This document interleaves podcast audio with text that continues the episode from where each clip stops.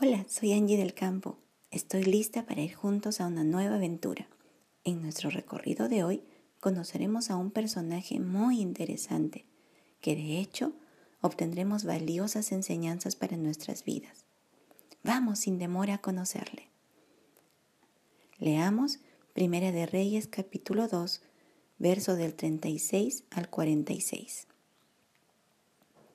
Después envió el rey e hizo venir a Simei y le dijo, Edifícate una casa en Jerusalén y mora allí, y no salgas de ahí a una parte ni a otra, porque sabe de cierto que el día que salieres y pasares el torrente de Cedrón, sin duda morirás, y tu sangre será sobre tu cabeza.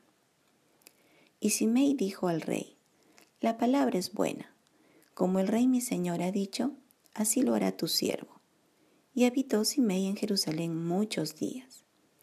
Pero pasados tres años, aconteció que dos siervos de Simei huyeron a Aquis, hijo de Maaca, rey de Gat, y dieron aviso a Simei diciendo, He aquí que tus siervos están en Gat. Entonces Simei se levantó y ensilló su asno, y fue a Aquis en Gat para buscar a sus siervos. Fue pues Simei y trajo sus siervos de Gat Luego fue dicho a Salomón que Simei había ido de Jerusalén hasta Gat y que había vuelto. Entonces el rey envió e hizo venir a Simei y le dijo, ¿no te hice jurar yo por Jehová y te protesté diciendo, el día que salieres y fueres acá o allá, ¿sabe de cierto que morirás? Y tú me dijiste, la palabra es buena, yo la obedezco. ¿Por qué pues no guardaste el juramento de Jehová y el mandamiento que yo te impuse? Dijo además el rey a Simei, Tú sabes todo el mal, el cual tu corazón bien sabe que cometiste contra mi padre David. Jehová pues ha hecho volver el mal sobre tu cabeza, y el rey Salomón será bendito, y el trono de David será firme perpetuamente delante de Jehová. Entonces el rey mandó a Benaía, hijo de Joiada, el cual salió y lo hirió y murió. Y el reino fue confirmado en la mano de Salomón. En el tiempo que David huía de Absalón su hijo, Simei tuvo un encuentro con David y lo maldijo. Simei era pariente de Saúl y seguro que consideraba que la descendencia de Saúl era la que debía tomar el reino y no David ni su descendencia. Simei al parecer acusó a David de sanguinario por la muerte de Abner en manos de Joab, de Isboset, el hijo de Saúl, en manos de dos de sus hombres, y de Urías, esposo de Betsabé, poniéndolo al frente de la batalla para asegurar su muerte.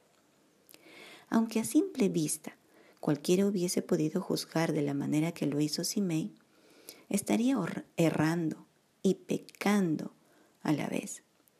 Porque David no dio orden para las dos muertes primeras, de la única muerte que era autor fue la de Urias, de la cual se había arrepentido y había sido perdonado por el Señor.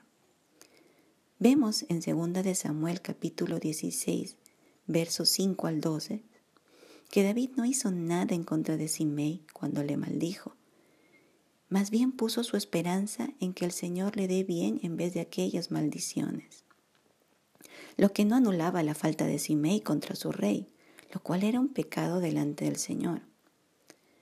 Proferir palabras contra una autoridad puesta por Dios es algo que todo creyente debe evitar para guardarse de la reprensión del Señor que está atento a nuestras palabras. Ni siquiera escuchar esta clase de comentarios para no ser partícipes de pecados ajenos. Pablo, en una ocasión, le llama pared blanqueada al sumo sacerdote que le estaba juzgando con injusticia, y los presentes lo recriminan diciéndole, ¿al sumo sacerdote injurias? Pablo, al ver su falta cometida, le dice a sus hermanos judíos que no sabía que era el sumo sacerdote, porque conocía la ley y sabía que era pecado y no quería hacer tropiezo a nadie. Este evento lo puedes encontrar en Hechos capítulo 23 verso 2 al 5. Entonces, ¿qué decidió Salomón con respecto a Simei que maldijo a David? Su veredicto fue el confinamiento dentro de Jerusalén y lo puso bajo vigilancia continua, lo cual le pareció bien a Simei y se comprometió a cumplir su parte. Pero, pasados tres años, se olvidó de su compromiso y salió de Jerusalén para perseguir a sus siervos que huyeron de él. Este hecho demostraba dos cosas, que su palabra no tenía valor y que tenía en poco la autoridad de Salomón. Este hombre era un peligro para el pueblo, puesto que podía contaminar con sus hechos y palabras a mucha gente y sembrar menosprecio del pueblo hacia su autoridad. Luego se, se convertiría esta nación en una nación rebelde, abrazando la anarquía, lo cual en tiempos de los jueces les trajo muchísimo mal. El reino de Salomón sería desquebrajado si esto sucediera y la obra de Dios disminuida.